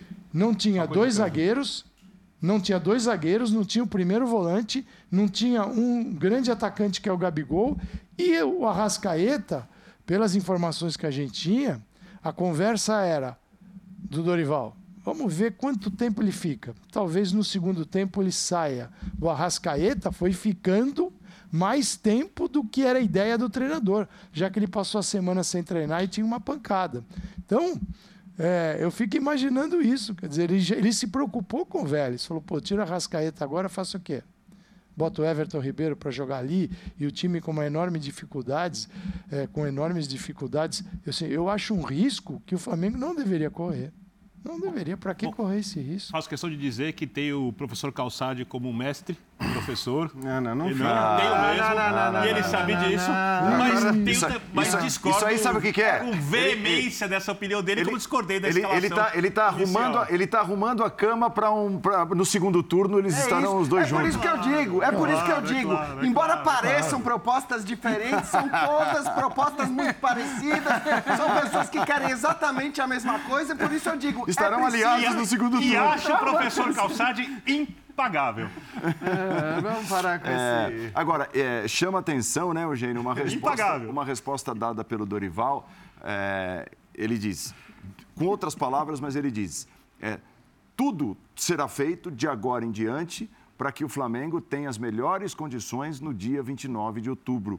E talvez aí passe a lição do que aconteceu na temporada passada, quando o Flamengo, é, no jogo, diante de um grande jogo contra um grande adversário, contra o Palmeiras, assim, com toda a certeza do mundo, não tinha as melhores condições. O Arrascaeta, por exemplo, é, É, ano a passado- cara- foi a cara disso. Né? Foi uma distância, se não me engano, de dois meses entre a semifinal e, e a decisão da, da Libertadores. Que é muito né? parecida, né?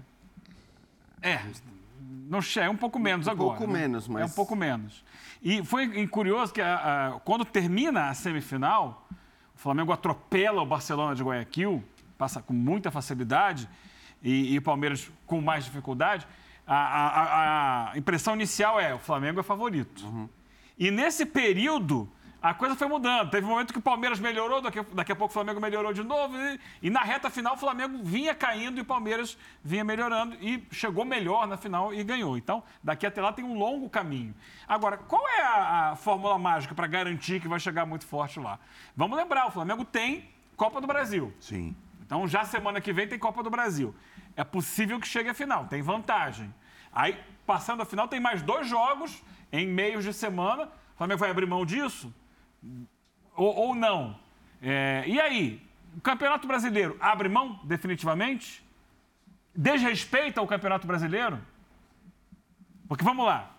Se, se fosse um desrespeito colocar a equipe que vem jogando o Campeonato Brasileiro hoje contra o, o Vélez, então foi um desrespeito com o Palmeiras, foi um desrespeito com o Ceará, foi um desrespeito com os outros clubes do brasileiro? Não. É uma estratégia que você tem de usar o seu elenco, que é feito por grandes jogadores, no jogo A, B ou C.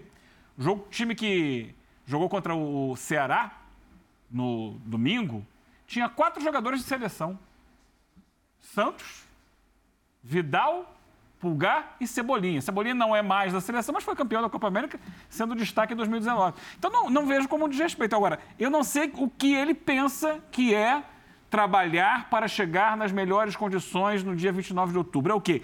É não botar esse time para jogar? Ou é Certamente botar para né, jogar? gente? É, eu acho que vai ser a prioridade. Então, provavelmente acho que ele vai seguir uma, uma tendência de, de um jogo por semana, porque ele está ele tá considerando, ele está deixando claro que ele considera o ideal jogar uma vez por semana. Né? Isso, e tem razão.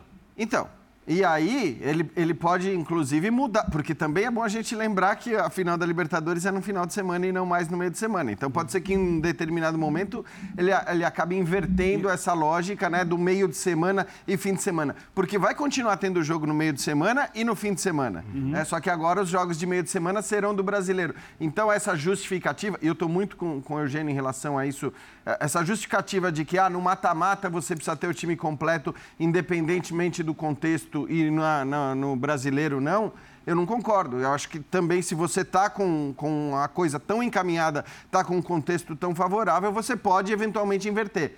Acho até que o Dorival teria justificativas, para mim, mais plausíveis para fazer a escolha que fez. Por exemplo, dizer: no jogo contra o São Paulo, eu quero ter o meu time principal. Eu quero ter os caras completos. Por quê? Porque, ah, porque aí eu entendo o discurso de, de, prudência, de cabanhas, de não sei o quê, de lembrar de histórico negativo. No jogo contra o São Paulo, eu entendo. É claro que a vaga está muito encaminhada para a final, é, mas eu acho que você pode dizer que não está resolvido. O São Paulo tem o quê? 5, 10% não, a, Ali é, é, uma situação é, diferente. Aí é diferente. Então, diferente. Mas, mas isso talvez justificasse justamente que ele escalesse titulares nesta quarta-feira porque na quarta-feira eu quero ter os meus titulares também, porque ali é um jogo de mata-mata em que existe sim uma possibilidade do adversário eventualmente reverter, embora essa possibilidade hoje pareça muito pequena. É, deixa eu liberar o Calçade para o merecido descanso com luzes apagadas. Né? No apagar das luzes, eu me despeço do Paulo Calçade e a gente segue com mais aqui, cerca de 25 minutos de linha de passe. Boa noite, Paulo. Parabéns por tudo aí, pelo trabalho, pela cobertura total. Obrigado, Andrade. Felipe Luiz, 37 anos, hein? Everton Ribeiro, 33. Você vai para o Davi Luiz. Eu acho que é melhor ficar com as o mata-mata mesmo. Um abraço para vocês. Tchau, tchau. Valeu, valeu, Paulo. É, então. É, o Vitor Bino escreveu aqui para mim um WhatsApp. Despede do calçado para eu poder falar mal dele à vontade. Mas é... o, o, senhor é um intrigueiro. Por Só, cuidado, Biner, que você sabe que às vezes você fica ali uns dois, três minutinhos ainda ouvindo o que o pessoal está falando na mesa. Então segura um pouco. O calçado, com toda certeza, Daqui está. a cinco minutos. Então, um tá- abraço, calçado. Eu sim te amo. O Biner vai é, começar eu também. Eu dois, três minutos. Sempre te amei. A, a, o azar de vocês é que o Eugênio não é da panela de vocês, antiga do Linha, e nunca vai fazer um negócio desse de mentir assim. É. Agora, assim, é, essa, essa escolha. Bom, pela primeira vez nós teremos uma decisão de Libertadores com dois técnicos brasileiros desde 2006. E da velha guarda. É verdade. É, é, e já eram, né, da Sim. velha guarda, Abel e Murici, em 2006. Sim. O Murici estava vivendo, de certa forma, acho que um auge, né? É, não era mais um técnico jovem, mas estava vivendo um auge ali, naquele São Paulo campeão de tudo em anos seguidos. E, e desde então nós não tínhamos um, um encontro de dois brasileiros dois técnicos brasileiros numa decisão de Libertadores. Será que o, o Dorival não conseguiu, eh, perante a diretoria do Flamengo, uma licença até para tomar uma decisão mais forte, como a de botar o time titular hoje, por exemplo, e, e, e deixar um pouquinho de lado o Campeonato Brasileiro? Ele, Dorival, olhando para o próprio currículo, você imagina para o Dorival o que significa conquistar um troféu de Libertadores a essa altura do campeonato, a essa altura da carreira? Então, eu, eu acho assim, a impressão que dá, e aí a gente se baseia sempre na declaração do Marcos Braz, né, há uma semana, é, a impressão que dá é que o Dorival tomou a decisão mesmo. A comissão técnica, é. evidentemente, dele acabou tomando a decisão. É, porque... é o que nos leva a imaginar, pela é. sequência de, de de, declarações. De declarações, de declarações, porque o Marcos Braz deu uma indicação muito clara depois dos 4 a 0 é, de que o Flamengo olharia de uma maneira diferente, não vou dizer melhor ou pior, é, mas uma maneira diferente para o Campeonato Brasileiro. E não foi isso que a gente viu na partida contra o Ceará. Então me parece que sim, a decisão ela acaba sendo do Dorival e da sua comissão técnica. Eu não vou mais entrar na discussão de se está certa ou errada a decisão. Agora você pode porque o Calçado não está mais ah, ouvindo. Ah, é, agora então tá. Então tá. É, Será que. É. Não. Mas a questão eu acho que é. discussão Calçado. O, o, o quanto. E aí isso sim, tem que depender do técnico, não tem que depender do técnico. Você, você vai dar este aval, essa carta branca para o treinador, dependendo do tamanho que o treinador tem, eu acho que não deveria ser assim, mas sinceramente eu acho que é assim. Então eu acho que se o Abel Ferreira no Palmeiras eh, tomar uma decisão junto à comissão técnica dele, eu duvido que a direção diga: não, não, não, você vai priorizar estes outros campeonatos, eu não quero essa priorização aqui, eu quero. Duvido, porque o, tamanho do cara se tornou um tamanho muito grande, justific- justificadamente e tudo mais. O Dorival tem esse tamanho? Para mim, o Dorival é um daqueles caras é, é, injustiçados de maneira Concordo. geral, em relação ao Concordo, tamanho que ele concordo, tem concordo, como concordo. técnico de futebol no Brasil. E pode ser que este ano, que essa passagem pelo Flamengo, que pode lhe dar até três títulos ainda, né, os três títulos mais relevantes eh, que um time brasileiro pode disputar, eh, mude esse, esse olhar sobre ele. Fala, fala, Você me provocou uma reflexão assim que eu, eu nunca parei a pensar desse jeito. Passou pela minha cabeça, mas um jeito mais profundo. E eu tenho uma desconfiança. É, eu concordo contigo. Eu acho que o Dorival, é, a qualidade dele como técnico é maior que o tamanho dele no futebol brasileiro. E não é de hoje. Isso. E o Dorival bateu na trave dos grandes títulos várias vezes. Aí o Dorival chega no Flamengo. Acha um time. é, tem um senhor elenco. E ele passa a ser muito mais conservador nas decisões que ele toma do que ele era antigamente. Por que eu acho isso? Me veio uma coisa na cabeça quando você falava. Quando ele começa decisões hoje. táticas ou decisões Todas. de carreira? Todas, todas. Eu acho que elas estão misturadas. Por isso que é um pensamento para mim em geral.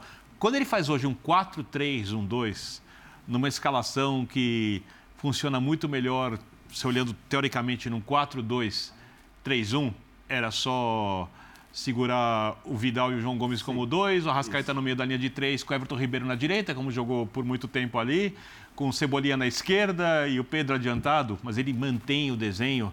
Ele não quer mexer em alguma coisa que, sem dúvida, está funcionando muito bem. Ele deve ter olhado e falado assim: rapaz, é, é a grande chance que tenho de conquistar um título enorme num clube que faz de qualquer profissional vencedor muito maior. Porque, é, com todo respeito, e aí não é- eu acho que o torcedor mais racional vai entender, e eu vou botar o dedo numa ferida aqui que não é para doer, só se a pessoa tiver com melindre, mas acho que Sempre vai entender. É, Pra- ganhar um pra- título. Para alguém sempre vai ganhar, doer. ganhar um título. Não, perfeito. sociais, perfeito. tá, você ganhar um título pelo, da Libertadores pelo Atlético Paranaense é muito mais difícil do que ganhar um título da Libertadores pelo Flamengo. Ah. Mas ganhar um título da Libertadores pelo Flamengo torna o vencedor muito maior do que torna o vencedor do título pelo Atlético Paranaense. E eu poderia citar 300 times aqui no lugar do Atlético Paranaense. Porque o Flamengo tem mais de 40 milhões de torcedores e tudo que acontece no Flamengo é extremamente amplificado, como é no Corinthians, por exemplo. Para citar um outro clube também que quando o cara ganha por esse clube, ele fica enorme, o cara fica gigante. O Dorival entende tudo isso. E o Dorival poderia ter conquistado outros grandes títulos. É, eu entendo que quem já apanhou das circunstâncias que o futebol gera, até aquelas mais fortuitas, tem alguma espécie de raciocínio um pouco mais cauteloso, um pouco mais ressabiado. E acho que ele falou: eu tenho dois títulos para ganhar. Um é grande, outro é gigantesco. Eu posso tentar ganhar o terceiro porque eu tenho um baita elenco.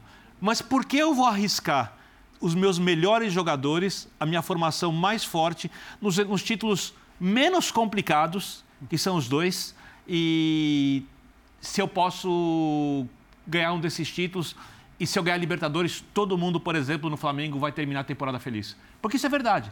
Dá para ganhar os três? Dá para ganhar os três. É dificílimo. Dá para ganhar dois? Dá para ganhar dois? É possível. Dá para ganhar Libertadores? Agora ainda mais? É favorito. É o mais simples de todos os títulos que o Flamengo tem. o É maior. aquele que faz a temporada, entrar para a história e o Dorival ocupar o lugar que ele merece no futebol brasileiro, de um técnico de ponta, de um técnico que conhece muito o futebol, um técnico que se atualizou dos técnicos da velha guarda. Então, eu acho que o Dorival está tomando uma decisão baseada na cautela rodada com, misturada com a experiência do técnico rodado. Não é que eu concordo, mas eu não estou na pele dele. Eu estou na pele de quem olha de fora, então a minha opinião é muito mais confortável do que a vida de quem está lá dentro. Nós temos uma tela para apresentar e que mostra um pouco da importância do Pedro nesta reta final da Libertadores, no mata-mata, tudo que vem fazendo. O Pedro numa fase iluminada.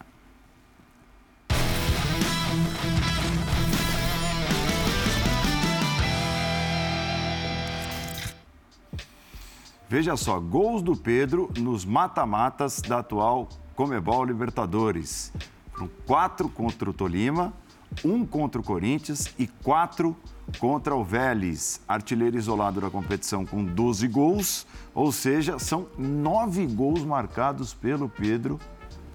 Só nos mata-matas da Comebol Libertadores é uma fase realmente daquelas. Ele não era nem titular do time na primeira fase, né? Veja você, veja você. É, então, acho que isso. É que assim, a gente agora continuar elogiando o Pedro é meio chovendo molhado. A gente tem falado do Pedro né, toda hora, toda rodada, porque ele faz gol em toda rodada. E, e, e não, não só os gols ele faz, né? Quer dizer, ele mostra ali uma qualidade técnica, ele tem gestos técnicos que deixam muito clara a sua qualidade, que inclusive parecem já encaminhá-lo para fazer parte da seleção brasileira na Copa do Mundo, de acordo com as declarações é, do Tite. Mas eu gosto muito, né, assim, no exercício da nossa profissão, de voltar alguns meses para ver o que se dizia, para ver o que se falava, porque muitas vezes a gente, ao, ao falar sobre jogos de futebol, né, acaba voluntário ou involuntariamente buscando justificativas para resultados tal. E acho que a gente deveria ter essa obrigação também de olhar um pouquinho para trás e olhar para o que se falava para como muita gente justificava o Pedro no banco de reservas, né, dizendo que aquilo era fazia todo o sentido do mundo, que aquilo, né, chegou a se ironizar a questão quando saiu aquele papo de que ah, o Pedro não está feliz, o Pedro está triste, o Pedro não sei o que lá, uma ironia como se aquilo que o Pedro estiver, eh, estava jogando do ponto de vista de quantidade fosse o suficiente. Uhum. Não era suficiente. Tá claro que não era suficiente. Tá claro que ele tinha que jogar mais. Tá claro que ele podia jogar mais. Tá claro que ele seria muito útil ao Flamengo jogando mais. Então eu acho interessante, né, agora nesse momento que a gente elogia o Pedro dia sim, dia não, dia sim, dia não, é, a gente lembrar um pouquinho do que eram aquelas coisas que muitas vezes são colocadas como, é, é, sei lá, verdades absolutas, indiscutíveis e, e que não fazia sentido. Não fazia, nunca fez sentido para mim. Esse, esse, papo de que ah, o Pedro tem que ser o reserva do Gabigol e ele vai ser o reserva do. Hoje nem é o melhor jogo para a gente fazer essa avaliação, porque evidentemente o Gabigol não estava em campo. Mas ele e o Gabigol têm funcionado muito bem. A é, questão um do Pedro tempo. no Flamengo é, é, claro que ele é um jogador indiscutível e ele está provando isso a partir do momento que tem uma sequência, mas ele teve também momentos de irregularidade. O final do ano passado dele não foi bom pelo Flamengo. Mas o, o ponto principal era encaixá-lo num time que já tinha quatro jogadores ofensivos que rendiam muito. Né? Faltava a oportunidade de encaixá-lo na equipe.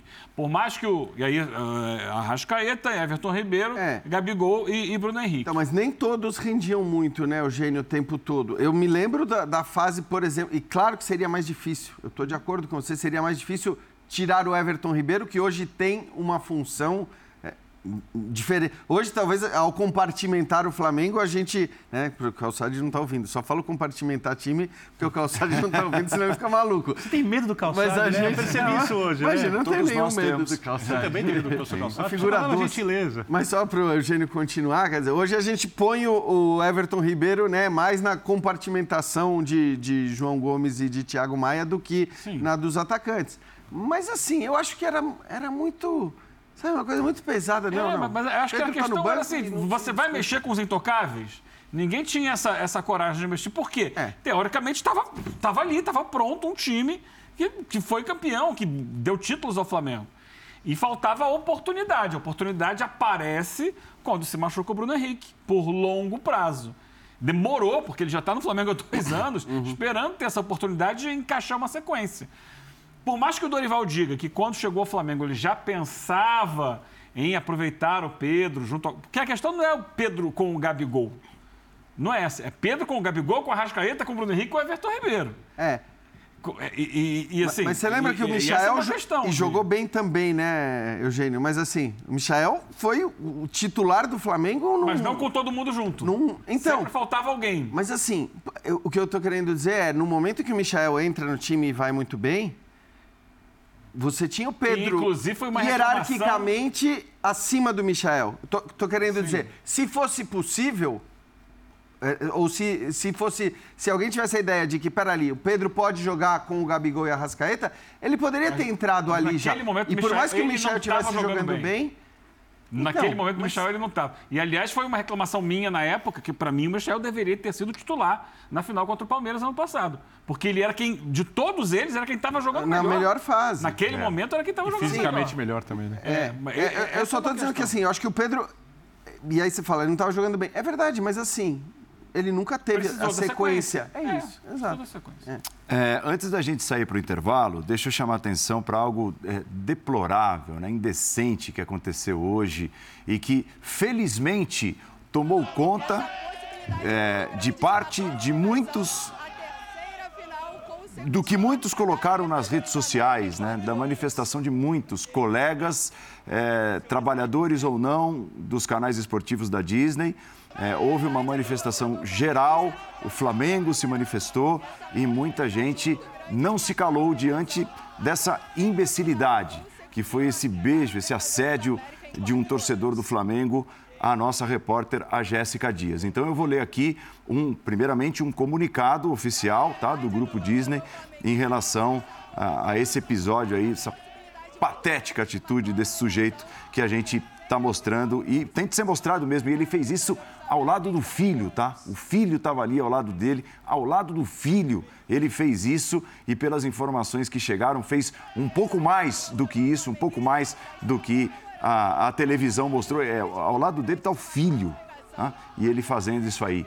É, eu vou ler um comunicado institucional aqui, um comunicado do Grupo Disney é, relacionado ao que aconteceu tristemente com a nossa repórter. A repórter Jéssica Dias foi hoje vítima de importunação sexual na porta do Maracanã, onde trabalhava na cobertura de Flamengo e Vélez Sarsfield pela Comembol Libertadores. É o que estamos assistindo. A Disney repreende qualquer tipo de violência, seja física ou verbal. Prestamos todo o apoio à profissional e tomamos as providências necessárias para que atitudes intolerantes como essas não sejam impunes. Seguimos à disposição das autoridades para qualquer tipo de esclarecimento. Em tempo, né? Esse rapaz, ele foi julgado no Maracanã. O julgamento terminou poucos instantes atrás. E a informação trazida pelo nosso comentarista, repórter, jornalista Pedro Ivo é a seguinte: ele está preso. A audiência de custódia terminou agora no Maracanã e a prisão preventiva foi decretada. Né? Então não é mais uma bobeirinha, uma brincadeirinha, uma coisinha à toa, né? E que cada vez fique mais claro isso. É, e é importante que o caso tenha a repercussão que está tendo, né? E, e- e não é só a gente aqui falando na ESPN, né? Todos os veículos divulgando e repercutindo o caso, porque é isso, né, Paulo, que você falou. É, não é mais é, o, o que era lá atrás. Claro que sempre foi errado, sempre foi um absurdo, mas as pessoas, tem muita gente que tem a ideia de que tudo é permitido, de que tudo é possível, né? Então, as coisas mudaram e, e- essa repercussão é importante para deixar muito claro que isso não vai ser mais aceito. Infelizmente, a cena que a gente viu, né, há 10 anos, a gente via acontecer o tempo todo, eh, na televisão, no, no rádio, era uma coisa eh, que, que, que era repetida. E agora, assim, Está claro que isso não pode. Então, por isso que é importante também toda a repercussão do caso, toda, toda essa reverberação, para que as pessoas entendam que não é mais aceitável, nunca foi, e- mas hoje é, e, você Jean, paga, você tem consequências por isso. Só para pontuar que é inaceitável com a repórter que está no ar ou com qualquer mulher em Exatamente. qualquer situação, em qualquer Exatamente. ambiente. É, isso, Ponto. perfeito. A diferença foi que ficou registrado. Né? Tinha uma Tava câmera filmado, na frente. A Jéssica estava Tinha uma trabalhando. câmera na frente. É, vamos ao intervalo, já já voltamos para a reta final do Linha de Passe. Até já. Fã de esportes, você que está acompanhando o Linha de Passe, não perca o Futebol 360 amanhã às 9 com tudo sobre esse Flamengo e Vélez. E mais, Abelito, quinta-feira é dia D, eu só tenho uma coisa a dizer: é a melhor resenha esportiva das manhãs brasileiras. Vamos falar de Sul-Americano, de Brasileirão, de tudo. É, afinal de contas tem o São Paulo em campo, né? Milagre tricolor? Milagre? Ou classificação do Dragão? É? É Não milagre? perca o próximo Não é milagre, é mata-mata. Vamos nessa. Gostei. Amanhã a gente tá aqui.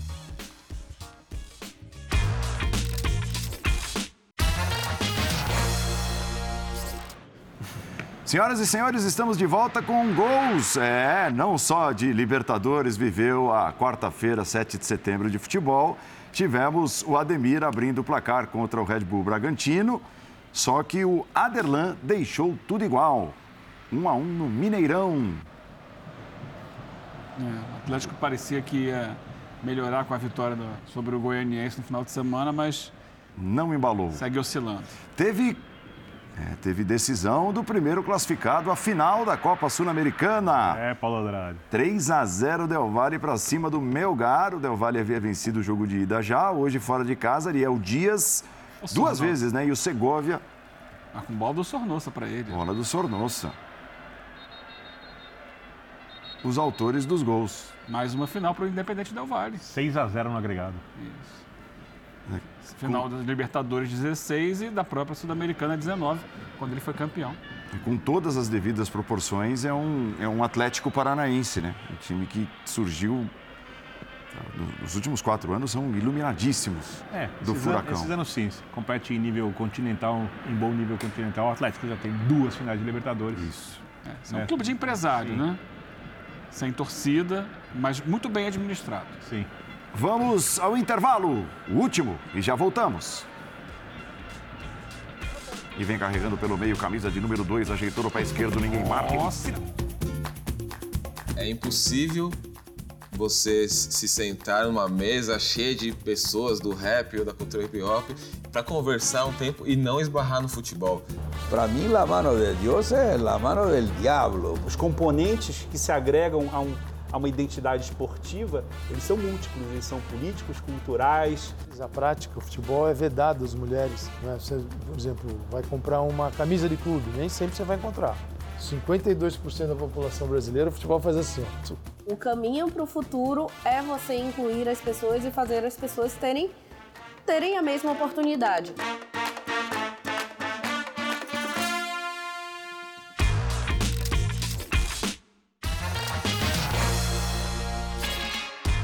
Voltou, acabou, vem aí Sport Center. Saúde e paz a todos. Até pro Calçade? Principalmente, Ah. professor Calçade, para todo mundo.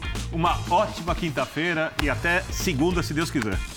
Eu, né? Tchau, Jean. Tchau, Eugênio. tchau, tchau. Nos, Vocês nos reuniremos amanhã. amanhã, nova edição do Linha de Passe, depois, né? 11h30 da noite. Não me escalaram depois do jogo de São Paulo, o que acontece?